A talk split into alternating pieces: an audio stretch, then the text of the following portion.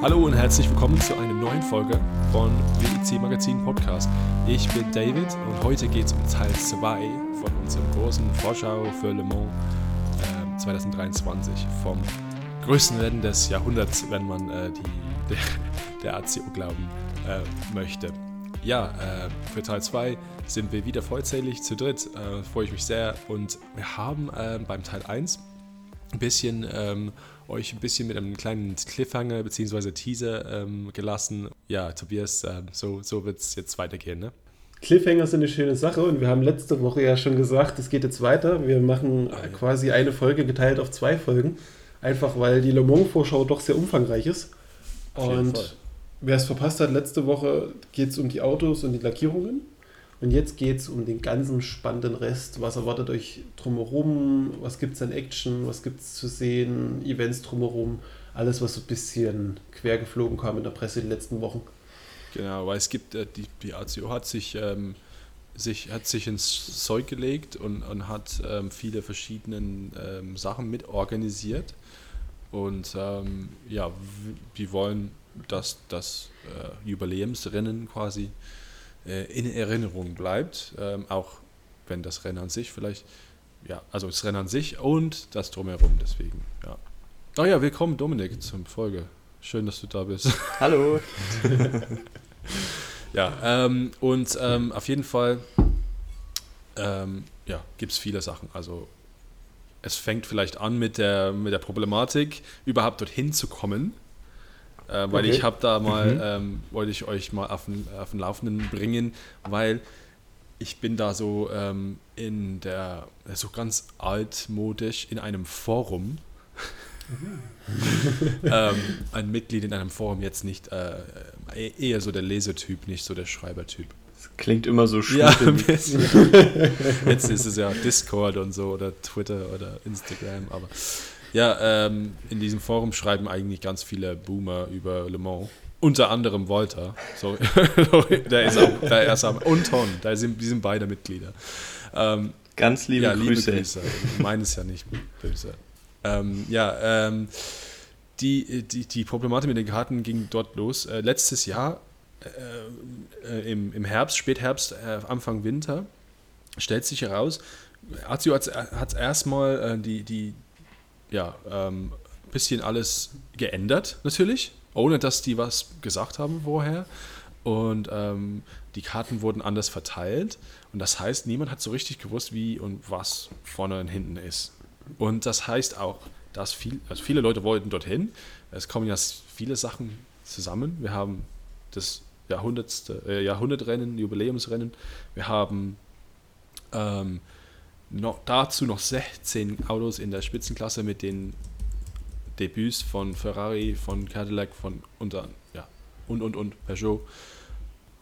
Und wir haben das erste Jahr ohne, ohne Covid. Ich würde so sagen. Weil letztes Jahr war auch ohne Covid, Ja, aber man konnte da nicht dafür planen. Ja, man konnte nicht Ja. sagen im Februar sogar oder im Januar, okay, ich fahre im Juni nach Le Mans, weil man wusste es nicht. Jetzt wusste man, okay, es passiert nichts. Ähm, alles ist vorbei. Deswegen Ansturm war riesengroß und das heißt Dezember ausverkauft. Also dass Le Mans ausverkauft war, aber ich habe mal bei, ich habe, glaube ich, Walter gefragt, der fährt ja seit 35 Jahren dorthin und er hat gesagt, ich kenne das auch nicht. Also es war immer so, dass Leute ihre Karten hatten für vielleicht einen Zeltplatz im Voraus oder ja ein Hotel oder sowas und für, für Zugang hatten sie immer einfach so an der, am Tor einfach so vom Schalter gekauft. Und Tageskarte. Ja, genau. ganz äh, ganz ähm, gechillt, ohne, ohne Stress. Und ja, also 300.000 Menschen und ähm, keine Plätze frei in verschiedenen Zeltplätzen. Also ich war immer gerne in äh, Tetre Rouge. Absolut null Verfügbarkeit ähm, von Leuten, Krass. die dort äh, seit Jahren dort zelten. Ähm, komplett ähm, ein anderer Zeltplatz namens Who wurde komplett gekappt aus irgendeinem Grund, also viel weniger Plätze als sonst. Das heißt auch keine Verfügbarkeit. Viele Leute kaufen dann aus Panik dann Plätze in anderen, die dann nicht so beliebt sind, wie zum Beispiel Beausejour. Es gibt dann einen, einen neuen Zeltplatz namens Hippodrom, den es gar nicht mal gab. letztes Jahr und einen anderen Kloster Fleury oder sowas. Das ist dann äh, Richtung Mulsanne. Also da bist du erstmal 45 Minuten zu Fuß unterwegs, bevor du überhaupt ein Auto siehst, wahrscheinlich. Ja, ja, also ein ziemliches ähm, ja, Durcheinander auf jeden Fall und viele enttäuschte Menschen, muss ich sagen. Und das ist nicht schön. Äh, deswegen. Aber ich habe da lieber gewartet auf nächstes Jahr. Aber ich frage mich, ob, ähm, ob Leute auch mit den Tickets spekuliert haben ja. im Endeffekt. Also, dass einfach wirklich viele Tickets gekauft wurden, um sie dann teurer zu verkaufen. Einfach weil es dieses Jubiläum ist, äh, weil die Anzahl an Herstellern einfach schon äh, voraus äh, bestand und, wie du schon genau sagst, das erste Mal wieder nach Corona. Ich kann mir halt vorstellen, dass viele Tickets gekauft wurden und äh, gar keinen Besitzer haben. Ja, genau. Ich glaube, diese Panik-Sache war dann wirklich groß ähm, und Leute haben gesagt, scheiße, scheiße, meine Plätze, die ich sonst immer jedes Jahr bekomme, kriege ich nicht. Selbst jetzt Mitglieder mhm. von, von der ACO kannst Mitglied werden für, glaube ich, 70 Euro im Jahr. Also eigentlich ist das immer der beste Weg, so direkt Tickets zu kaufen. Äh, oder du gehst über eine Agentur, aber die Agenturen, die schlagen immer drauf. Aber es ist immer einfacher, über die Agenturen zu gehen. Also ich bin immer damals über eine Agentur gegangen, weil ich immer Tetro Rouge Karten gekriegt habe. Und da war ich quasi auf der Prioritätsliste für Tetro Rouge. Also deswegen habe ich jedes Jahr neu gekauft. Ähm, aber mhm. du hast recht, wahrscheinlich, ja, so Panikkäufer waren wahrscheinlich viele. Hier sehe ich zum Beispiel auf Ebay schon ein paar, auf jeden Fall. Also so, sowohl äh, normale Zugang, Wochenkarte als auch Zelten. Also, oh, da ist ein Tattoo. Oh ja, ja, da ist ein Tattoo Rouge gerade drauf. Sehe ich gerade. Gekauft. Und für wie viel? für wie viel würdest du die bekommen? Moment, Moment Oder ist, ist das ein, ein Gebot ist schon 200 Pfund. Also das ist schon mal zwei, zweimal so viel, wie, wie es wert ist, glaube ich. Doppelter ja, Preis. schon krass. Gutes Anlagegut, kann man schon nichts sagen. Ja, ja ich, ja, ich glaube, viele haben es einfach gemacht, weil sie dachten, ich kriege keine Karte. Ähm, ja, ja, vollkommen. Aber ich man muss zugutehalten, die Begrenzung auf 300.000 äh, Personen vor Ort ist schon gerechtfertigt. Man muss sich immer wieder vor Augen halten, Le Mans hat nicht immer 150.000 Einwohner und dazu kommen an dieser Woche 300.000 Gäste. Das heißt, du hast knappe halbe Million Menschen in einem Ort, der sonst 145.000 Einwohner hat. Das ist irrsinnig, dass das überhaupt funktioniert von der ganzen Logistik vor Ort. Aber das hast du ja im Endeffekt oft an so Rennstrecken. Das, ähm Aber ich glaube nicht in diesem Ausmaß. Die meisten Rennstrecken ja. sind ja nicht in dem Ort. Die sind ja meist immer so ein bisschen außerhalb. Ja. Ich war mir sicher, dass Le Mans eine ziemlich große Stadt war, aber ich habe mhm. die Zahlen ja nicht im Kopf gehabt. Und ich habe, als du das gesagt hast, habe ich gedacht, nee, warte mal, das, das stimmt nicht. ja, ja ich, ich, dachte irgendwie, ja, das macht ja keinen Sinn. Es kann ja keine Millionen Leute haben. Ja, das ist ja Kleinstadt. Nee, ne? ja. Genau. 150.000, ja. Also ich hatte es auch gerade gegoogelt. Das, das, das ist, deswegen war ich jetzt auch so. Ja, nee. Deswegen finde ich 300.000 schon so eine richtig gigantische Zahl. Es ist gigantisch. Also. Gigantisch. Also die, für, für, für, jeder, der halt schon vor Ort war, weiß, was ich sage, was ich meine. Aber die, die Stadt, die, die, die verwandelt sich, aber eigentlich zum Guten. Also ich war da zum Beispiel einmal 2013 mit meinen Freunden aus der Uni-Zeit, also mit den, mit den schottischen Freunden, die alle nicht, nicht, da, nicht da gewesen waren. Also die, ich war einmal dort gewesen und die, die nicht. Und ähm, ich habe gesagt, komm, wir gehen hin, es macht Spaß. Und die waren jetzt nicht so auf die Autos. Ich haben natürlich ähm, das Rennen verfolgt mit, mit, mit mir zusammen, aber die waren jetzt eher dafür, nicht so für Party, jetzt will ich jetzt nicht sagen, aber wir, wir haben auch eine gute Zeit gehabt. Und wir waren ja. dann in der, ja. in der Innenstadt am Freitag nach, dem Fahr nach der Fahrerparade und was zu essen geholt und, und, und ähm, ja, da war in verschiedenen Bars und so weiter. Und Wahnsinn, wir haben mit vielen Leuten gesprochen und die, die haben sich alle unglaublich gefreut, dass dieser Staat, dass so viele Briten kommen, dass so viele Dänen kommen, dass so viele Holländer kommen, Belgier, Deutschen, alle dorthin pilgern. Und das macht es zu einem einzigartigen Event für, für die ganzen Leute dort. Also ähm, dieses Jahr wird es ja extra besonders. Ja, das ist dann wirklich so ein Festival. Ja, genau, ein Festival vom, des Motorsports quasi. Da, da kann ich euch gleich mal eine Frage stellen, weil das, das sind ja 100 Jahre Le Mans und es gibt ein, nur dieses Jahr eine besondere 100-Jahr-Trophäe. Von der kann man optisch halten, was man möchte. Es gibt dieses Jahr nicht den Standardpokal, sondern irgendwie so eine geschwungene Helix mit so einer Uhr oben drauf. Und ähm, das ganze Rennen dieses Jahr hat einen besonderen Namen. Im Englischen und im Französischen ist es mega geil. Aber wie würdet ihr es ins Deutsche übersetzen? Das Rennen dieses Jahr heißt Centenary. Also für sinngemäß für 100 Jahre Le Mans. Gibt es den Begriff Centenary geprägt. Mhm.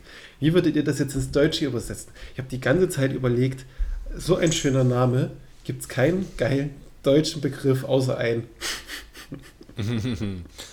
ja, ähm, sagt den Jubiläumsrennen, aber da, da, da wird dann nicht das 100 benannt. Ja, also das, genau, mh, genau. könnte auch das 10. sein.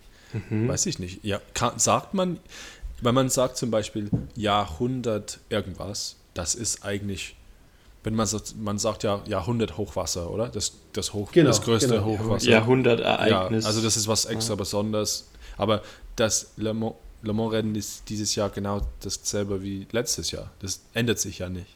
Ja, also es ist ja nicht größer, nur ja. Teilnehmer ändern sich und so weiter, mehr, mehr Leute. Ja, keine Ahnung. Ähm, puh. Hast du eine Idee?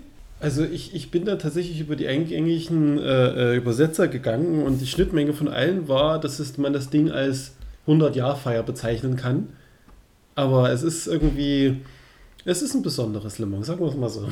Ja, Centenary ist, ist ein cooles Wort. Ja, das ja, kommt ja aus dem Lateinischen und da haben wir ja mehr in Englischen, aus dem ja. Romanzen äh, und Deutsch, Deutschland ist ja, ist ja, Deutsch ist ja eine andere Art von, von Sprache, genau. Und, äh, im Französischen ist es Centenaire mit AIR am Ende. Ja, genau, genau, ist das Gleiche. Ist ein schöner Kunstbegriff und wenn du sagen kannst als Hersteller, du hast das einzigste Centenary gewonnen, dann ist das schon irgendwie cool. Dann hat das nochmal so einen gewissen Touch. Irgendwie, irgendwie finde ich die Idee schon echt nicht schlecht. In, und mit dieser Trophäe, die du behalten kannst halt, ne?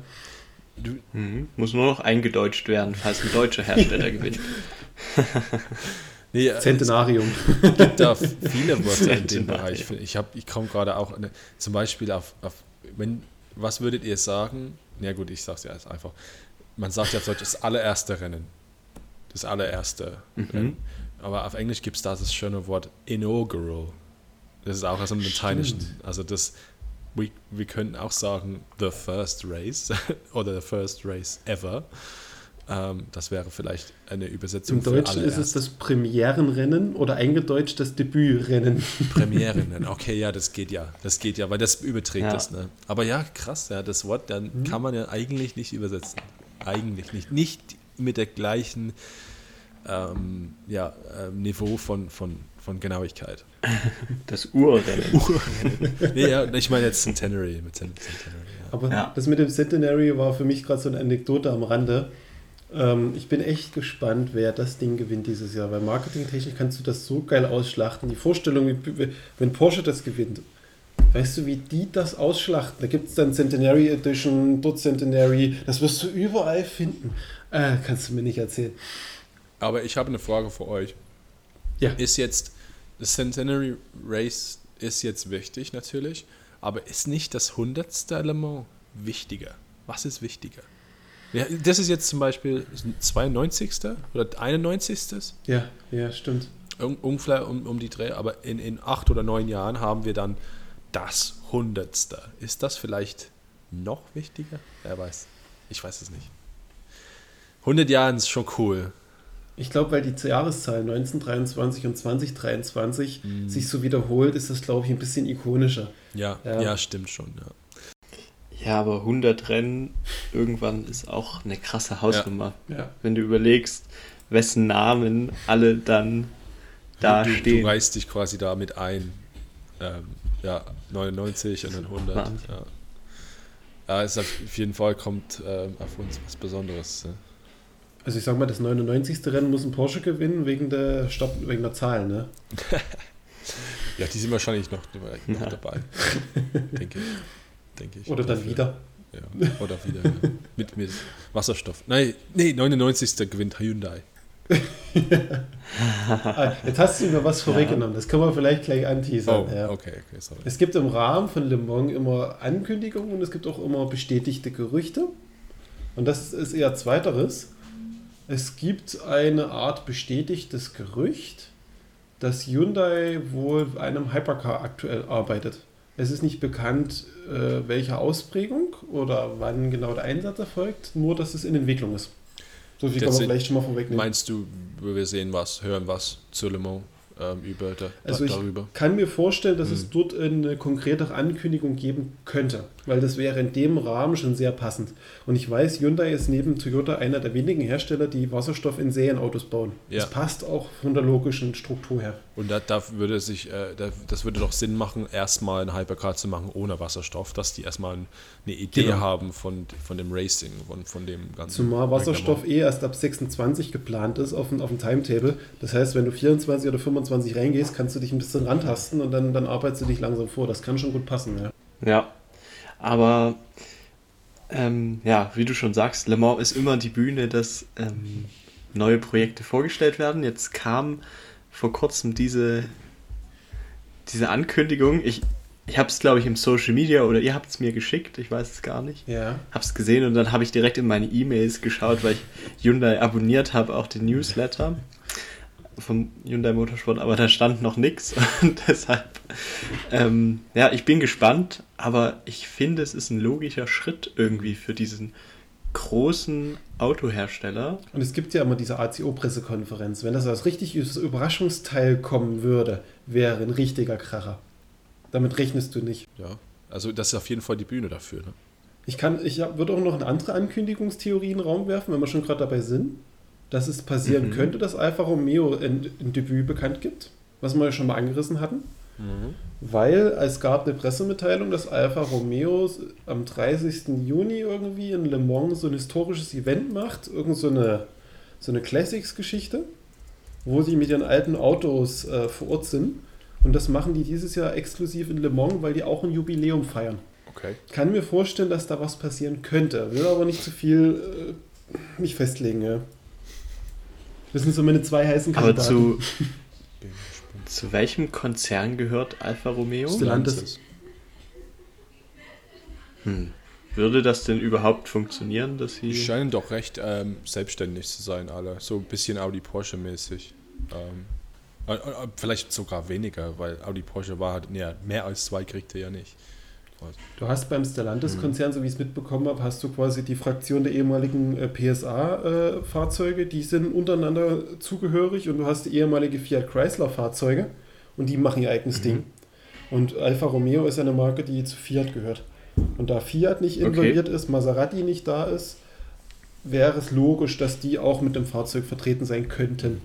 Spannend. Also, ja, ich habe auch im Gefühl, irgendwas, irgendwas wird uns überraschen.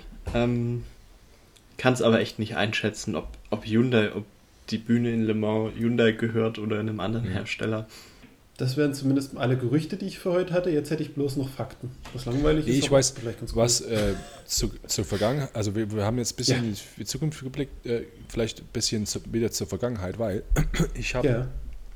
hab gelesen am Rahmenprogramm, äh, es findet ein, ein, ein, wie sagt ihr, Auktion? Sagt ihr auch das? Auktion? Eine Auktion? Ja, es findet eine Auktion statt. Okay, cool. Auf der Stadtziel gerade. Okay, was wird ähm, versteigert? Ähm, Die Ziegelsteine oder? nee, ähm, unter anderem ein Rothmans Porsche 956. Bitte was? Und zwar Ui. der erste, der überhaupt irgendwo, äh, in Privatbesitz gelangt. Also ich glaube sogar, es gibt noch keinen okay. Werks-Porsche, der überhaupt irgendwo ähm, privat ähm, jemanden gehört. Und diese, äh, es wird zum ersten, im allerersten Mal ähm, versteigert, ja, von, von, von Sotheby's, ähm, ja, diese Krass. Auktionsfirma. Ja, also jemand, theoretisch könntest du an dem Tag mit genug Geld ähm, Northmans Porsche kaufen. Ja, also ich weiß jetzt nicht ja genau, was noch versteigert wird, aber ähm, auf jeden Fall ein Porsche, äh, Rothmans Porsche. Ja. Ich glaube. Vielleicht noch ein paar Le Mans-Trophäen von Tom Christen. Der hat ja genug. Ich kann ja ein paar abgeben. Der hat ja, genau. Ja, genau. Also, aber das ist schon eine krasse Geschichte, ja, dass überhaupt so ein Auto unter den Hammer kommt und dann in so einem öffentlichen Rahmen, das ist, hat schon was, ja. Okay, die, die feiern jetzt, ich habe jetzt, ich dachte, ich, ich gucke mal, was noch versteigert wird. Aber es ist krass, steckt da irgendein Zweck dahinter oder Ähm, ähm, wie kommt es zu dieser Versteigerung? ich, ich glaube, äh, es gehört einfach dazu, die wollten einfach was, was Besonderes machen Mhm. und irgendwie haben die dann, ach ja, hier habe ich was. Okay, oh mein Gott, okay, Jesus. Oh mein Gott, okay, wir haben auf. Sorry. Leider, leider ist der Podcast ja ohne Ja, Video, aber wir das Gesicht von David Oh mein sehen Gott, könnt. okay, wir, ich, ich lese die einfach mal vor. Wir haben jetzt die ursprüngliche Starterflagge von 1965, das ist eine französische Flagge mit dem Aufschrift drauf. Also wer den Steve McQueen-Film geguckt hat, weiß, was ich meine. Äh, da für den Anfang geschwenkt wird. Jackie X. Rothmans Race Suit. Ähm, 1983 Rondeau M482, also äh, auch ein Le Mans Teilnehmer. 1996 Chrysler Viper. Äh, Cool. Oh shit, in 1990 Nissan A90 CK, also das war das Auto von Mark Blundell, der damals auf Pole war, auch versteigert, wird auch versteigert. 2000er Porsche 911 GT3, 2006 Ferrari F430, oh ne, acht- Aston Martin DBR 9 Golf in Gol- Golf Livery, Mal wieder. Egal. A390 jetzt. Jaguar X, XJ220. wow. 19, äh, 67 Alpine A210, die sind richtig geil. Aber ich habe keine ein- Aber- 1,2 Millionen Euro. Wann wollen, wann wollen die diese Auktion machen? Ja, ähm, Und findet es auch Alter online statt? Schwede! Oder Nein! Es gibt noch ein. Ah, Jesus. Es gibt das noch das ähm, Silk Cut Jaguar wird versteigert von Ach, 91. krass. ja. Das ist, das ist schon geil. Die nachfolgenden Sendungen Das verzögern ja- sich um eine Stunde. David braucht noch ein bisschen. ja, aber es klingt auch so, als würde diese Auktion Hey, ewig du musst das dauern. verlinken in den Show Notes, Tobias. Ich schicke dir den Link. Das ist Also, ja ich schicke euch den Link. Oh mein Gott, was mache ich denn? Schick mal den Link in die ja, Gruppe, ich bin, ich hier total, ich bin hier total geflasht von den ganzen Launch. Also, wir halten fest, man kann vor Ort viel Geld Oh ausgeben. mein Gott. Mhm. Und man kommt wahrscheinich am günstigsten weg mit dem äh, Rennanzug von Jackie. Sicher, sicher. Auch, sicher. auch, Hey, 1906. auch wenn das ähm, wahrscheinlich schon ein. Warte mal. Ähm, ein 1963er Ferrari 250, das allein reicht schon. Also Safety Car. Dafür habe ich das So, David ist gerade abgetaucht in seinen Nee, ich- äh, Ich Geschichtsschrank. ganz kurz gucken, aber ich habe die, die Bücher von den 30ern nicht. Aber es paar, ein paar Autos Schade. von den 30ern sind auch mit dabei.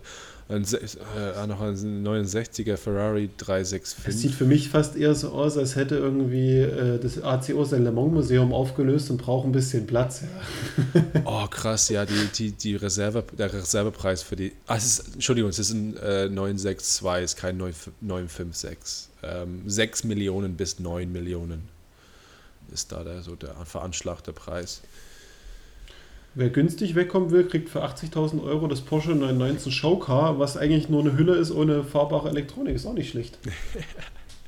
Hey, aber ich denke, da ist underrated wirklich cool. Äh, das ist 93er Venturi 600. Die fand ich sehr cool, äh, muss ich sagen.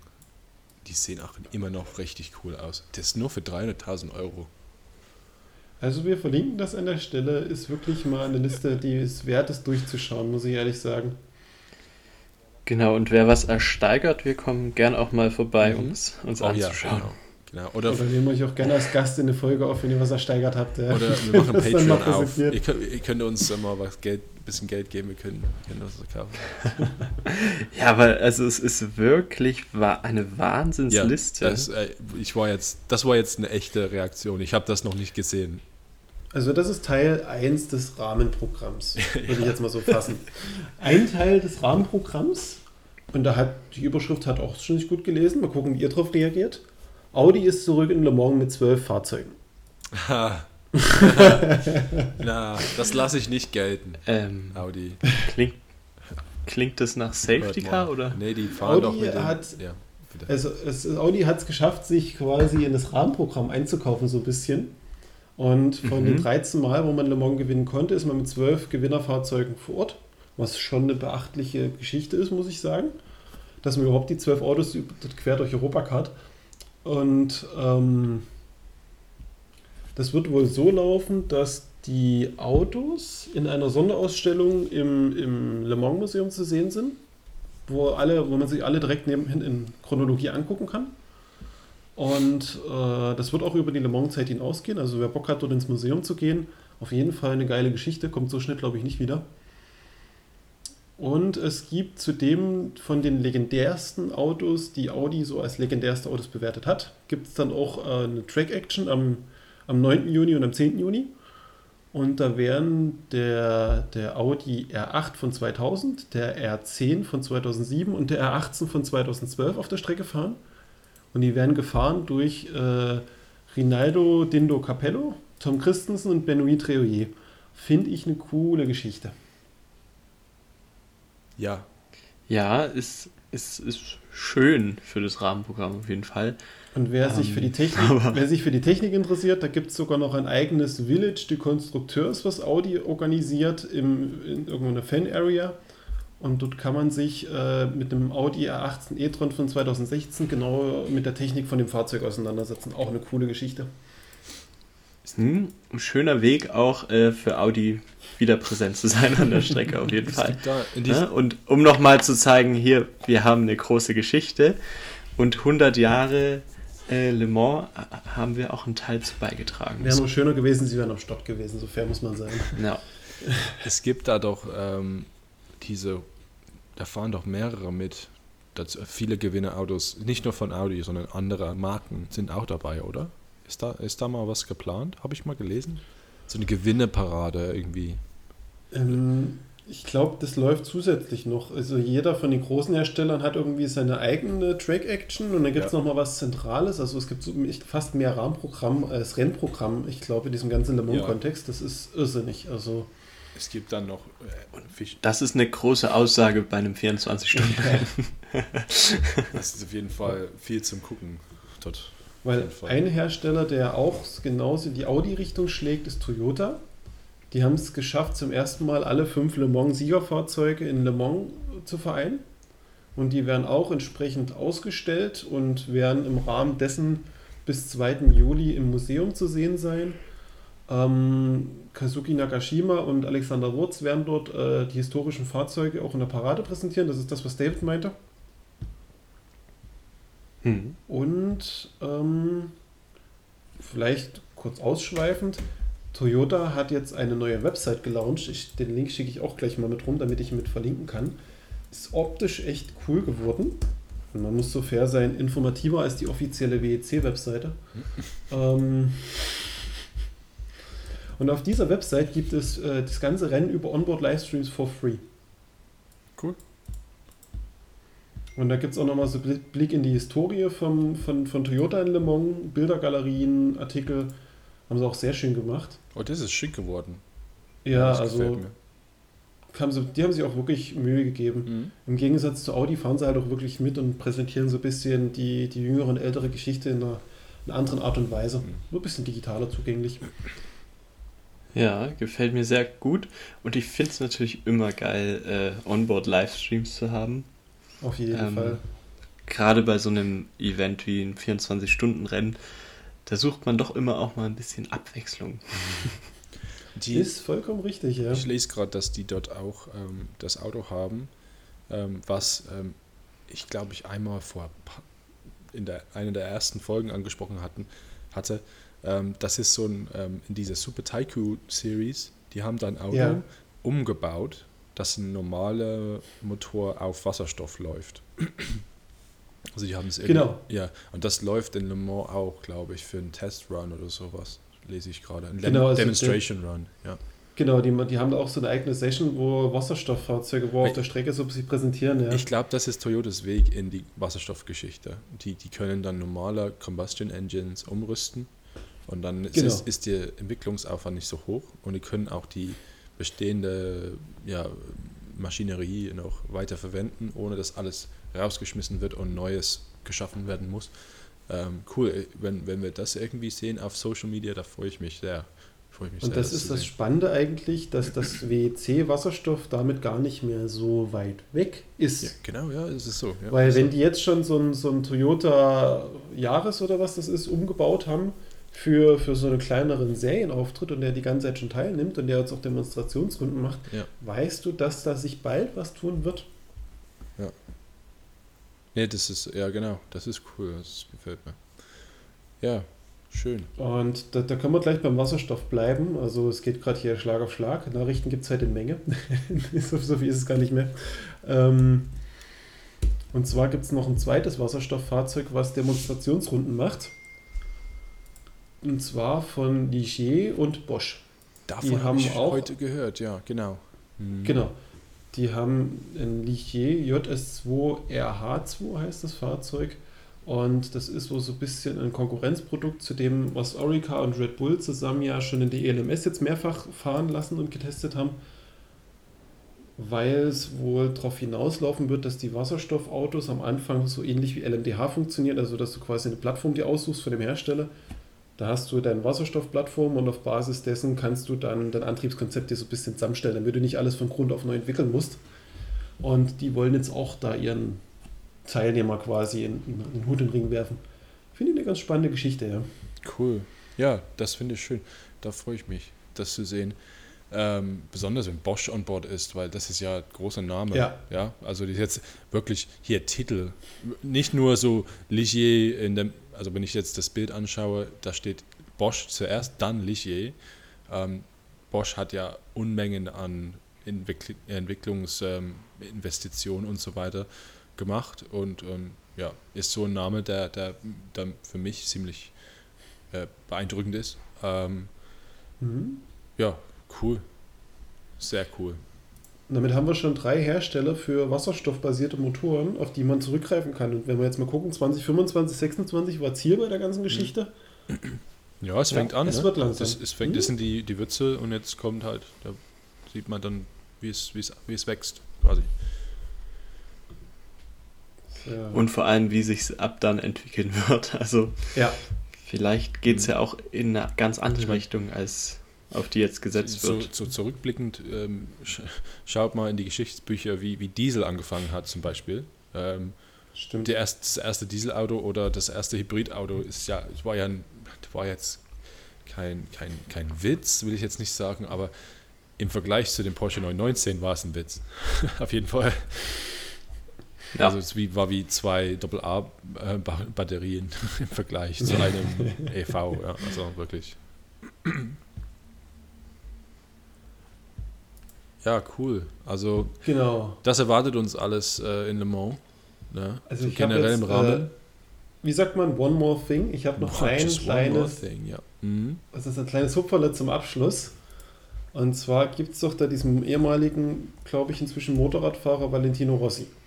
Ja, Ich vergesse immer, Ja. also jeder kennt den, ich tue mich mit dem immer schwer. Das, ich habe den bisher. Ja, der hat ein paar, paar Weltmeisterschaften. ja, Ah, ja, genau.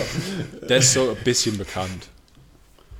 Zudem gibt es ein paar ganz spannende Infos. Der fährt nämlich, ich glaube zufällig ist es nicht, dass die Road to Le Mans, also das Vorprogramm, fährt er mit als Rennen Mhm.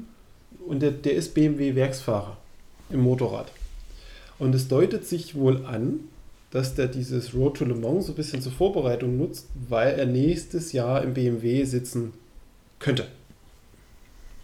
Wäre eine geile Marketinggeschichte. Also bin sehr gespannt, weil Marketinggeschichte, ja. Das kennt man ja von Porsche, dass sie immer mal Schauspieler und was weiß ich in ihre Autos setzen. Mhm. Was ja im Endeffekt nicht so äh, rauskommt. Ich, ich, boah, ich kann es gar nicht einschätzen. Ich glaube, der ist jetzt immer mal GT3 und sowas gefahren. Aber ich habe jetzt auch nicht verfolgt, äh, wie gut er sich angestellt hat mit vier Rädern und Lenkrad. Ähm, soweit ich weiß, interessanterweise, ich glaube, der war immer bei Audi. Und ich glaube, der Grund Okay. dafür, weil, war, also ich kenne mich überhaupt nicht aus und sorry, wenn jetzt äh, Zuhörer sagen, Motorrad ist auch nicht so meins. Alles mein gut. Gott, was, da, man kennt sich überhaupt nicht aus. Ah, okay, ich, ich irre mich tatsächlich, tatsächlich etwas. Ich dachte, der, fährt, der, der fuhr für Ducati. Ducati gehört ja VW eigentlich. Ist ja Stimmt, es ist Volkswagen-Konzern. Ja, aber der richtig. war bei Yamaha zum Schluss. Aber er ist auf jeden Fall für Audi gefahren, in so Audi äh, R8, LMS, in so äh, Blancpain und so weiter und so fort. Ähm, ja, das, da, da, da, hat es zum Ziel gesetzt, ne, dass er in Le Mans fährt, äh, so als großer Traum. Ähm, Finde ich, find ich cool. Übrigens, äh, ganz kurz dazu, ähm, ja. ich habe, weil ich bin da so ähm, ja, total verliebter Monaco Grand Prix-Fan. Heute habe ich geguckt, zufällig, ähm, das ist so traurig, ähm, die freies Training für Porsche Supercup. Weil ich, frei, ich hatte Mega. ja kurz Zeit und es war auf F1 TV live. Ich dachte, cool. Und Jorge Lorenzo ist mitgefahren. Der ist auch, ich glaube, fünfmaliger MotoGP-Meister. Ähm, der ist mhm. Porsche gefahren, ja. Also der ist, der ist auch, der ist, also Lorenzo und Rossi, ja, die wollen vielleicht zusammen dann irgendwie gegeneinander. Ja, ja aber ähm, Rossi ist ja auch schon in einem fortgeschrittenen Alter. Also ich, ich er, ist, er ist 44, ich, äh, also hm, sehe es jetzt nicht, dass er in, dem, in der Spitzenklasse nee, fahren nee, wird. Was du aber GT3, nicht vergessen darfst, GT3. Genau, GT3 sind ja nächstes Jahr erlaubt und wer ja. sagte nicht, dass BMW auch ja. ein GT3 bringt, wenn sie Werksprogramm in der Hypercar haben, können sie sehr berechtigt, auch GT3-Einsatz zu machen im GT3. Steigt halt bei Falkenhorst rein oder irgendwo, wer halt auch immer ein BMW ja. mitnimmt, ähm, kann ich mir jetzt durchaus vorstellen. Ähm, ja, cool. Wäre auf, in, äh, wär, wär auf jeden Fall eine interessante Geschichte. Ich weiß nicht, ob es einen Le Mans-Sieger gibt, der vorher auch mal Motorrad-Weltmeister oh, war. Das ist eine gute ähm, Frage. Und also Rossi ist ja wirklich neunfacher hatten, Weltmeister. Ähm, das, ja. das ist natürlich eine Hausnummer, wenn er dann auch aufs Auto umsteigen würde und so ein historisches Rennen wie Le Mans gewinnen würde. Ich habe einen Namen im Kopf, aber ich glaube, der hat Le Mans nicht gemocht, weil er das für sehr gefährlich gehalten hat. Und das ist John, John Surtees. Da war ja Formel 1 Weltmeister und äh, also MotoGP, also Grand Prix Motorrad mhm. Weltmeister, was ja auch gleichzusetzen mit Formel 1 ist. Äh, der ist ja. dann für Ferrari gefahren, John Surtees, damals Ford gegen okay. Ferrari. Ja, das war die Geschichte, aber er hat es nicht gemocht. Dritter ist er geworden, 64. Ähm, aber ich glaube nicht, dass jemand MotoGP gewonnen hat und Le Mans. Das glaube ich nicht. Würde ich jetzt ausschließen. Surtees kam am, am nächsten wahrscheinlich.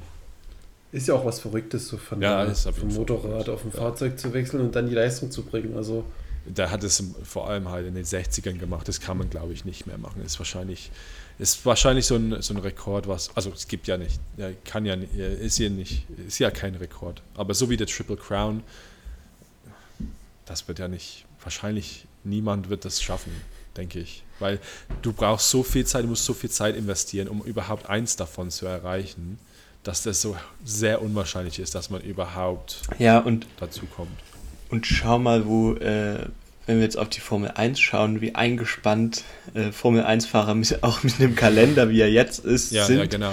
Die, die haben ja gar nicht links und rechts, dass sie ja. sagen, in zwei Jahren fahre ich da und in den 60ern, also da ist der Jim Clark, ist ja Formel 1 Rennen gefahren und am nächsten Wochenende halt Indy 500, weil die Autos ja so ähnlich waren und, und das, ja. der Unterschied war ja nicht so groß. Aber jetzt brauchst du halt Unmengen an Zeit, ich bin der festen Überzeugung, wenn das einer schaffen kann und wird, dann ist es Alonso.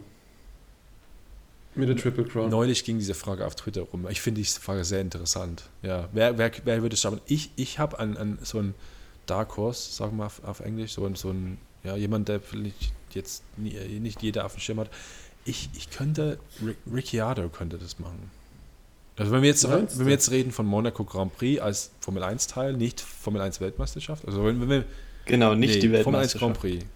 Also du musst Formel 1, achso, achso, du zählst die Formel 1 WM jetzt nicht mit rein. Nee, also. Weil das, was der Graham Hill gewonnen hat, das beides. ist Formel 1 WM und Monaco-Sieg, Le Mans-Sieg, Indy-Sieg. Das ist ja. so die traditionelle. Genau, aber hier, hierum, hierbei geht es einfach nur um die Rennsiege, ja, glaub, die, die historischen Rennsiege. Also Ricciardo äh, halte ich das für wahrscheinlich, dass er vielleicht irgendwann noch ähm, ähm, IndyCar probiert.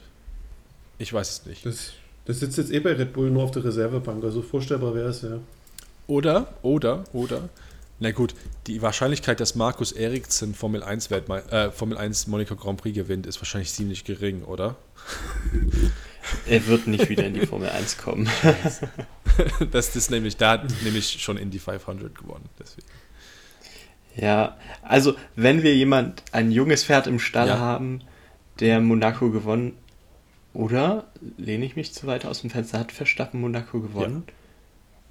Ja. Weil der will und wird Le Mans mit seinem Vater fahren. Das hat er ja schon angekündigt, sobald sie Zeit zulässt. Der fährt ja schon äh, auf ähm, iRacing etliche ja, genau. Rennen mit. Also ich, genau. ich, ich halte das auch für möglich, dass er irgendwann sagt, den sehe ich eher als alle anderen. Klar, Alonso ist sehr nah dran, aber seine Ambitionen im IndyCar waren ja bisher. Ja, die spannende äh, Frage. Ähm, ja. Überschaubar. Die spannende Frage bei Verstappen, vielleicht ganz kurz, die sich mir stellt. Der ist ja für Red Bull so wichtig geworden. Und er hat dort inzwischen so einen guten Stand.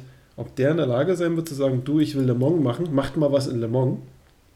Fände ich eine spannende Geschichte.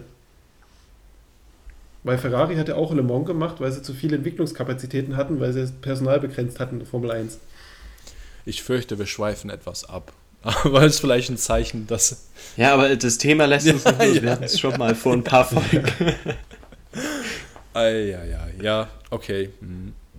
Aber ich wäre zumindest mit meinem Teil, was Le Mans News also so umfasst, durch. Also, wenn ihr nichts mehr habt, könnte ich jetzt Fug und Recht sagen, Nee. Gute Vorbereitung fürs Rennen.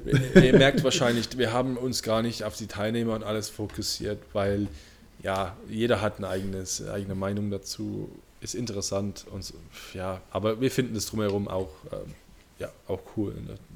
Die, die Vorfreude darauf ist, ist, eigentlich größer als auf das Rennen selber. Sinnvoll, als die Teilnehmerliste durchzugehen, ist zu tippen, wer gewinnt das Rennen. Und warum. Ja, okay, ja. Ja, ähm, hm. ich, ich, äh, also ich denke, ja. Hm. Soll ich vorlegen? Da ja, könnt ihr noch ein bisschen überlegen. Ich glaube, ich weiß, in welche Richtung es bei dir gehen wird, aber ja, leg, leg gern vor. Also ich, also ich, also ich habe zwei Tipps streng genommen. Also einen richtigen Tipp und einen Tipp, den ich aber eigentlich denke. Genau, das meine ich auch. Ja, das war, deswegen ja, war ich ja. jetzt so zwiegespalten, ja. Also mein, mein, mein Verstand sagt mir, dass Ferrari gute Chancen hat, weil sie in den letzten Rennen eine richtig gute Performance abgeliefert haben. Mhm. Und es wäre eine richtig geile Story, wenn sie wirklich die Energie reinsetzen und das gewinnen. Das sagt mir zumindest so mein, mein Verstand. Mein Bauchgefühl sagt mir aber, dass Peugeot gewinnen wird, weil Frankreich, Le Mans, 100. Rennen, französisches Team, da wird irgendwas getrickst werden mit Safety Cars und hast du nicht gesehen, dass die eine Chance bekommen. Das sagt mir mein Bauchgefühl.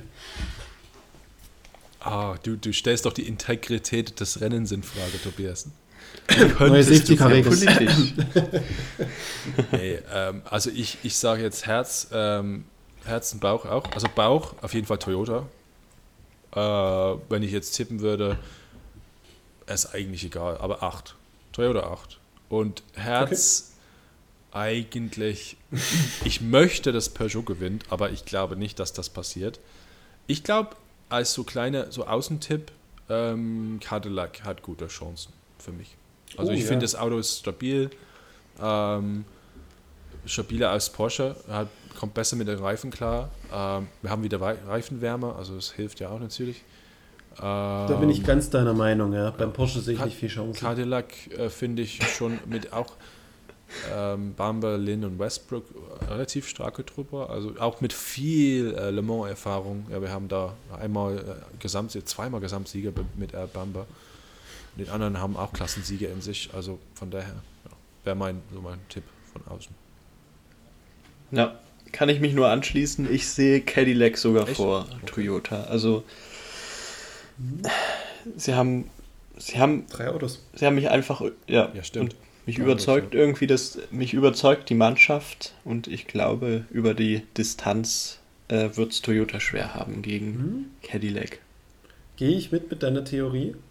Weil schauen wir in der Le Mans-Geschichte, das Team, was drei Autos hatte, hatte die höchsten äh, Chancen gehabt, vorne mitzukämpfen bis zum Schluss. Ein Auto fällt aus, eins hat technische Probleme und eins kommt durch. Ist so. Ja, außer in 2000. 17, als Toyota sich komplett eingeschissen hat mit den drei Autos, die dann in, innerhalb von einer halben Stunde komplett alle fertig waren. Ja, bin ich bitter. Aber das Rennen hätten sie gewinnen müssen eigentlich. Naja, ist egal. Ist alles, alles vergangen. Ja. Ja, also wir können gespannt sein. Ähm, und wer weiß, vielleicht sehen wir doch Peugeot an, auf dem Podest. Ähm, ich glaube, das würde dem Konzern gut tun, das würde dem Konzept gut ja, tun. Auf jeden Fall. ich bin ganz gespannt, was kommt. Also von uns ähm, nächstes Wochenende, wenn das jetzt rauskommt, nächstes Wochenende wird das Rennen stattfinden. Ihr könnt ähm, von uns ähm, einen Ticker erwarten wieder.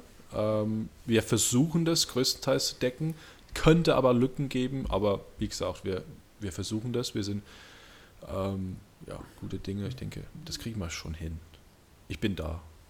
Ich, ich mache die Nachtschicht wieder. Diesmal nicht vor Ort, sondern Fall. zu Hause. ähm, und ähm, ja, vorher äh, auf jeden Fall auf die Webseite gucken, weil da machen wir wieder eine Zusammenstellung von, wie kann ich das Rennen überhaupt gucken. Ähm, alles ja. schwarz-weiß ähm, auf der Webseite, dass ihr da die Infos habt. Und ansonsten ähm, ja, haben wir dann die Berichterstattung, Bilder auf Instagram, weil wir haben zwei Fotografen vor Ort. Ähm, ein Fotograf, Walter ist allein fort. Ah, Entschuldigung, ja, ein, ein vor Ort. Mhm. Ja, genau. cool. Ja, also ähm, einfach ein Auge drauf halten. Wir werden mal die Sachen posten auf die Socials und in die Telegram-Gruppe und so weiter und so fort. Und auch gern Feedback da lassen, wenn der Ticker qualitativ besser ist als sonst. Ich bin dieses Jahr Le Mans in der Vorberichterstattung und beim Ticker gar nicht mit dabei. Domi, Domi, und, Domi und David tun sich komplett reinteilen, jeder zwölf Stunden, so wie es aussieht. Ähm. Ja, es, ja, wie gesagt, es könnte Lücken geben. Aber ich denke, die Jungs bekommen das schon gut hin, ja. Vielleicht so mit, mit, dem, mit dem Konzept, ähm, ich versuche die, die Seiten zu decken, wo ihr alle, äh, also wo unsere äh, Leserschaft äh, schläft, dass ihr wisst, was ihr verpasst und dann, wenn ihr wach seid, dann machen wir eine kleine Pause zum Beispiel. das wäre vielleicht ganz gut. Genau. Ihr könnt uns ja schon mal eure Stints äh, durchgeben, ja, damit wir dann wissen. Na gut, ähm, gut, für heute denke ich, machen wir jetzt Schluss und ähm, sagen genau. vielen Dank. In der Le Mans-Woche gibt es keine Podcast-Folge und danach sind wir dann mit ganz großem Rückblick wieder dabei. Richtig. Cool, freue ich mich schon sehr und ähm, ähm, ja, bis, bis zum Ticker. Also auf jeden Fall. Bis dann. Ja, genießt das Rennen. Alles klar. Ciao. Ciao.